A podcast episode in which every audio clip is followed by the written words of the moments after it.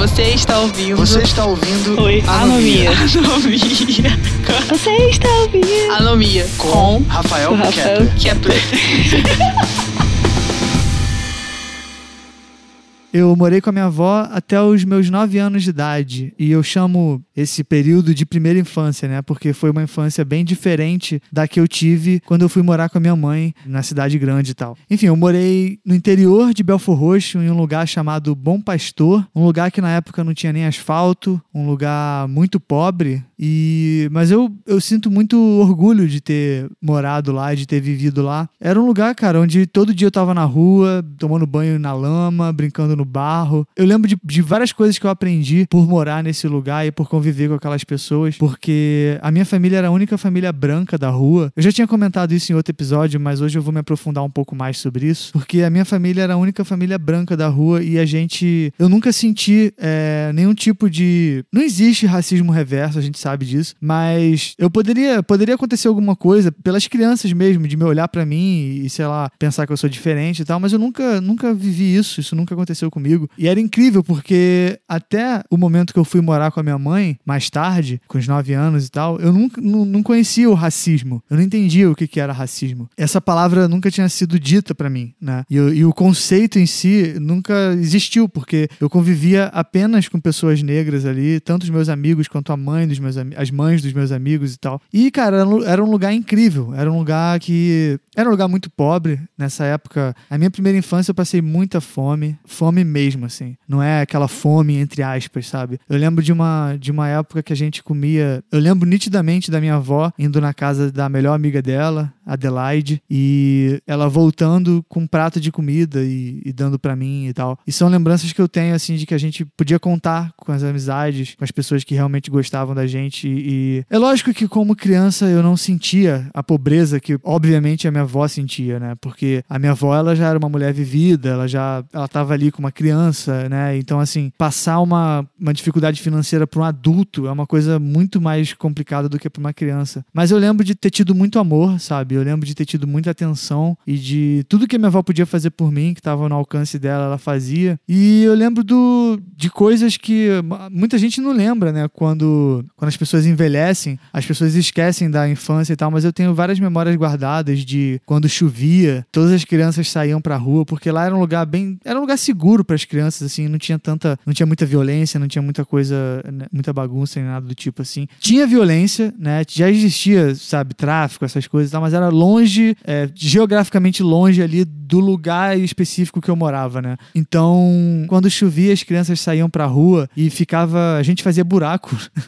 a gente fazia buraco no chão e quando enchia aquela água da chuva, a gente, né, tomava banho ali dentro e tal. E hoje, hoje pensando, eu vejo como isso é um absurdo, porque era lama, né? A gente tomava banho na lama, a gente brincava de passar barro no corpo, tacar barro um na cara do outro e tal. E era um lugar muito. que tinha muito mato, muita árvore, muita, muita coisa assim. E eu lembro que eu tinha um amigo, Tiaguinho, né, que era chamado, e eu lembro que a gente gostava de explorar, né? Porque por mais que a gente, a minha avó e a mãe dele, no caso, liberasse a gente pra brincar na rua, assim, a gente tinha um limite, né? E a gente respeitava os limites. Ela falava assim, ó, fica na rua, perto de casa, se for andar de bicicleta, vai, não vai muito longe e tal. Só que, né, criança desobedece e, enfim. E a criança é curiosa, não existe cientista mais foda do que uma criança, um explorador mais foda do que uma criança. E a gente começava a explorar os lugares, cara. E eu lembro que, mesmo morando lá, do- até os 9 anos, eu me lembro de conhecer lugares que ali, né, a gente entrava no mato, na. Não é floresta, mas um lugar onde tinha bastante árvore, bastante arbustos e coisas pra todo lado, assim. E, cara, a gente encontrava lugares bacanas e bichos legais, assim. A gente já, a gente já via mico, enfim, várias coisas do tipo, assim. Eu, é, lá tinha muita vaca, né? Tinham campos, assim. Hoje, eu não sei como tá, Bom Pastor, mas eu sei que nessa época tinha um lugar que era chamado de Morrão, que era um lugar, o nome já diz, era um morro gigante e tal. E do lado desse morro tinha um lugar, cara, muito grande, que eu acho que demorava, vamos botar aí, meia hora, 40 minutos pra você chegar de uma ponta a outra. Era tipo um campo gigante e ali tinha barro, tinha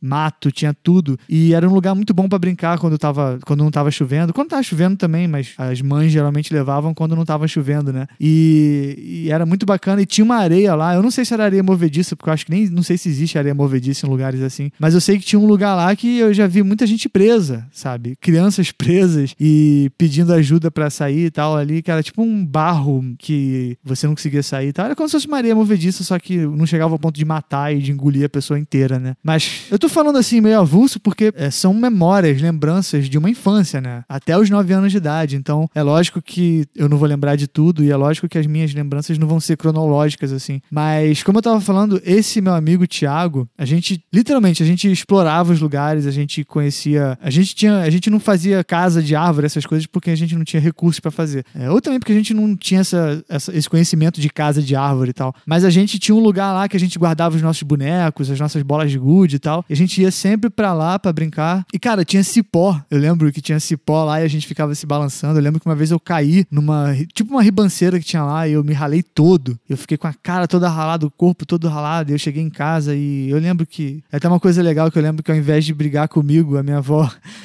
ficou preocupada e tal. E foram muitas coisas que, que eu vivi naquele lugar. Na verdade, foram poucas coisas, né? Porque foram só no... menos de nove anos, na verdade, que eu fui morar com a minha avó aos dois anos, se eu não me engano. Então foram foi um tempo curto, assim, mas que me trazem boas lembranças. Quando o meu tio me deu meu primeiro videogame, que foi o Master System, né? O meu tio tinha uma condição um pouco melhor e tal. E era bacana, cara, porque eu tinha o Master System ali, então os amigos iam brincar comigo e tal. Foi uma época muito boa, cara. Uma época de flipper, de 20 centavos a ficha para jogar Mortal Kombat, sabe? Época de a galera se juntar para andar de bicicleta e, e, explorar o bairro. Era uma época de. Era uma época. Acho que, é porque... acho que toda infância tem esse lado, né? Mas como eu falei, eu tive uma segunda infância também, que eu vou gravar um episódio sobre isso, que foi uma infância maior, porque foi dos 9 anos, né? Até. Enfim, acho que a minha infância tá durando até hoje. Mas enfim. Mas essa primeira infância foi especial, cara. Foi muito especial porque eu não tenho contato com todo mundo.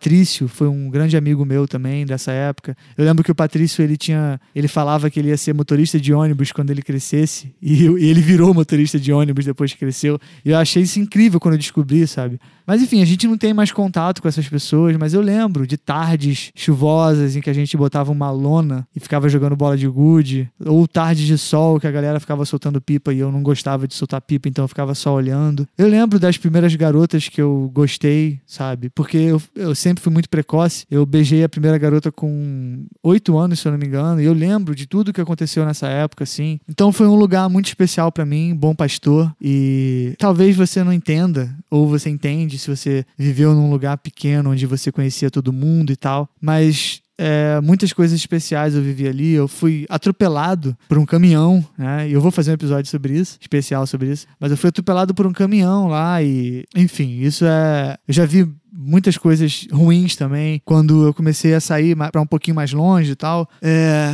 aí come, começou a, a, ter alguns casos de, de, gente morrendo, bandido e tal, né? Traficante, assim. E a gente via corpos, assim, no, escondido e tal. Era uma coisa meio, meio bizarra. Eu lembro uma vez que eu tava andando com a minha avó e, e tinha um, um, mato, assim, e a gente ouvia um barulho de dentro do mato e minha avó já. Tava de noite, né? Minha avó já ficou preocupada, mas ela continuou andando, fingiu que não tava ouvindo nada. Minha avó já conhecia, né? A situação. E aí ela ouviu uma voz vindo do mato. Quer dizer, a gente ouviu uma voz vindo do mato, né? Ah, se preocupa não, tia. Pode ir. Pode ir, só, só tô me escondendo aqui. E na época eu não entendi muito bem o que, que era isso, mas hoje eu entendo que era um cara que tava se escondendo, sei lá, da polícia ou de algum outro traficante, bandido, enfim. Mas era um lugar bacana, cara. Era um lugar legal. Uma da, acho que para você ter uma noção geográfica, é onde a fábrica da Bayer fica. Quer dizer, não é onde a fábrica da Baia fica, mas a gente conseguia ver. Eu via da janela de casa a fábrica da Baia. E se você é uma pessoa que também valoriza muito as suas memórias e as suas raízes e aquilo que você vive, ou vi, aquilo que você viveu, no caso, né? Você entende do que eu tô falando. Você sabe qual é esse sentimento de você ter morado num lugar pobre, sem recurso, sem nada e ter sido especial um lugar de barro, um lugar onde eu não tinha nem chuveiro para tomar banho. Depois de um tempo que eu lembro que eu fui ter, que instalaram um chuveiro, onde tinha uma caixa d'água que a gente usava de piscina. E era um lugar incrível, cara, onde a gente enterrava os bonecos e brincava de boneco o dia inteiro e jogava bola de gude e, e é isso, cara. E corria, jogava bola. Era isso. Era infância em sua mais pura forma né? Eu odeio essa, esse papo de que a tecnologia estraga a infância, mas eu acredito que o contato físico com outras crianças, de você ver uma criança no olho a olho e brincar de pique-pega, pique-esconde, isso, isso faz falta, sabe? E eu agradeço ao universo por ter vivido isso, porque eu tenho ótimas lembranças de ótimos amigos que eu tive e e lembranças da minha avó, que foi uma mulher incrível, é uma mulher incrível e que me criou para ser o que eu sou hoje e, enfim, ótimas lembranças de um lugar maravilhoso. Talvez eu volte a falar sobre esse lugar em outros episódios, mas eu quis falar sobre o Bom Pastor porque foi muito legal, muito especial. E é isso. Que em algum lugar do mundo ainda existam crianças brincando no barro e jogando bola de gude, soltando pipa e jogando bola. E que, quem sabe, no futuro a gente aprenda a ensinar as crianças que isso é legal, né? Quer jogar videogame? Chama os amiguinhos para jogar videogame em casa. Não joga online, sabe? É tipo isso. Não vamos também excluir a tecnologia, mas joga em casa, joga ali no multiplayer presencial. É mais legal, sabe? Enfim. Tive uma ótima infância. Se você também teve uma ótima infância, pode vir conversar comigo, comenta, sei lá, no YouTube ou na hashtag Anomia lá no Twitter, pode ser pelo Instagram, enfim que as próximas gerações e que a geração atual também tenham boas infâncias e que a gente aprenda com os erros que a gente está cometendo agora de, com três anos de idade, dar um smartphone para uma criança, que é uma, eu, eu acho um negócio, né? Enfim, mas é isso. Tive uma infância maravilhosa que eu jamais vou esquecer. Muito amor. Valeu. Um abraço. Até a próxima. Tchau.